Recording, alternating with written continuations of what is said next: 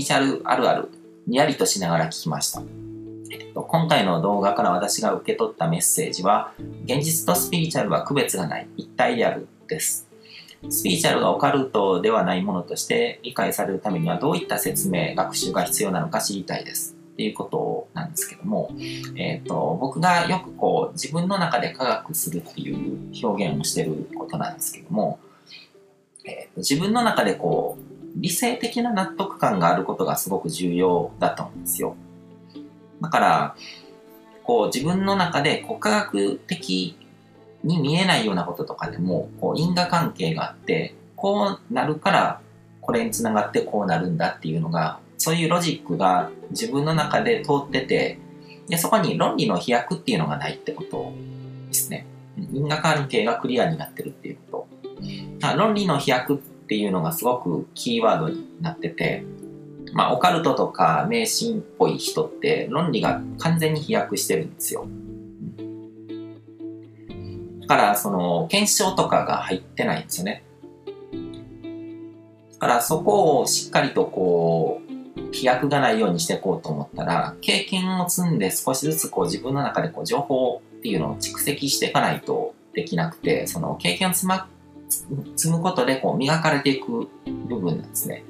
でオカルトとか盲信になってこう理屈抜きで信じるっていうことをやってるとそこが磨かれないんですよ。だから理屈抜きに信じるっていうのは、ある意味こう自分の魂っていうものに対する失礼だと思うんですね。うん、例えば、えっ、ー、と、重力の法則っていうのが物理法則であるわけじゃないですか。で、それはもともとこう、物が地面に落ちるっていう結果だけがあるわけですね。で、それを見て、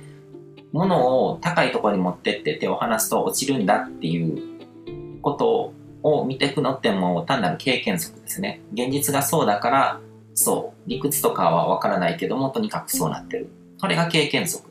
で、それでもある程度はこう自分の現実の中にこう役立てられるんですよ。別にこう、その重力の法則とか、その理屈とかメカニズムとか分かってなくても、あの、水車とかを作って重力の力を使って何か生活に役立てたりとか、そういうことはできるわけですね。で、そこに、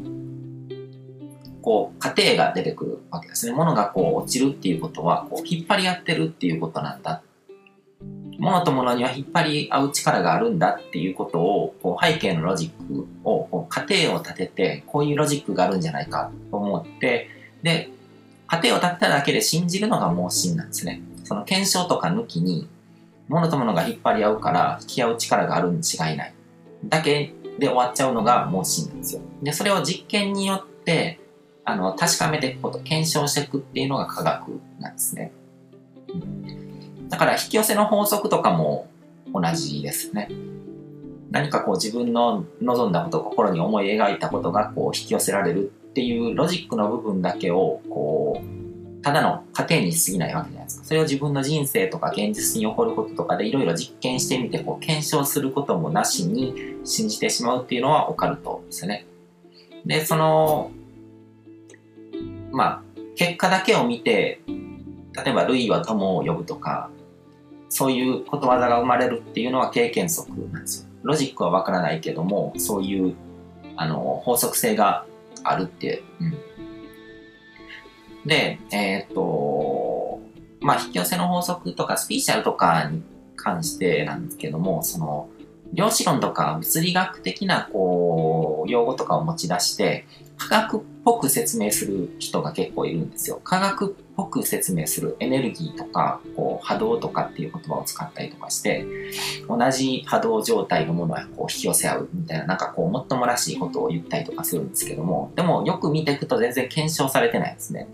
物質のその波動とかっていうのは、あの素粒子論なので、素粒子なので顕微鏡とかじゃ全然見れないぐらいのちっちゃいものを、なんでそんなにこう、ドヤ顔で語るのかみたいな科学者でもないのに。うん。だからその科学っぽく語ってるっていうのは、科学するっていうのは言わないんですよ。その、もっともらしい専門用語とかを使って、それこそ論理の飛躍ですね。波動っていうものがあって、同じ波動状態のものが引き寄せ合うんですよ。じゃあ、それはどうやって本当にその波動っていうのを見たのかっていう話になるじゃないですか。見てもないものをこう、あるものとしてこう、前提をこう、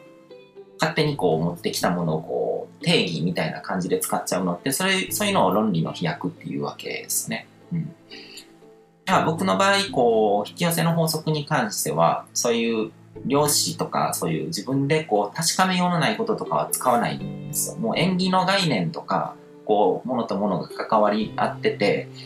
あの例えばそれこそこう、バタフライ効果みたいなものですよね。こう、地球の裏側でこう、蝶が羽ばたくと、その風がこう、いろいろ因果関係、因果の人の中でこう、絡まり合って何かこう、地球の裏側では大きなことにつながっていくっていう、そういう縁起の概念とかを見ていくと、そういう可能性があるなっていうのが見ていけるし、あと、認知科学ですよね。自分の脳みそっていうのは自分がフォーカスを向けたものに、こう、どんどんどんどんこう強化してそこを見ていくっていう仕組みがあるから、だから自分がその望みを望み続けてると、それに関係する物事ばっかしにこうフォーカスが向いていくから、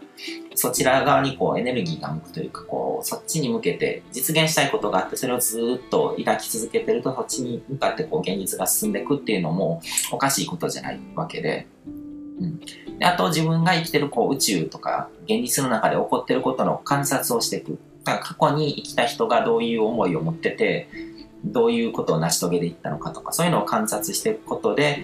あの、結果的に望んだことが引き寄せられるんだなっていうことが、こう、結構こう、その科学、自分の中で全部論理が繋がった状態、論理の飛躍がないような状態で、あの、収まってくると。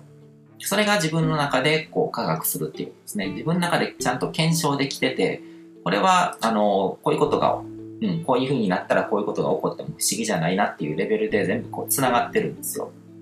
だから僕の中ではこう引き寄せの法則っていうのは完全に科学されてるんですよ。で、そこに別に量子論とか、そのエネルギーとか波動とかっていう言葉を必要に使うことはないんですね。うん。だから注意点なんですけど、こう科学的な言葉を使ってっぽくするのと、こう自分の中できちんとロジックが通って、あの、論理の飛躍がない上で、こう、検証を伴ってる科学するっていうのは別物なんですね。科学っぽい説明っていうのと科学してるっていうのは別物ですね。うんで、実態がよく分かってない専門用語を響きの良さだけ使っちゃうと、こう、論理の飛躍っていうのが起こりやすいし、そういう感じで使ってる人の言うことにはちょっと注意した方がいいと思ますね。これって結構ポイントだと思うんですね。本当にそれ見たことあるのっていうようなことをなんかもっともらしく語る人ってすごく多いので、うん、だからそれがまさにこう地に足がついてないわけじゃないですか。自分で見たものじゃないのにそれを語ってるっていうのは。エネルギーとか波動とか言ってる人で科学できてる人はなんか結構少ないなっていう印象ですね。うん。まあ僕も結構そういう言葉使うようになってるのであんまりあの、大きな声では言えないんですけども。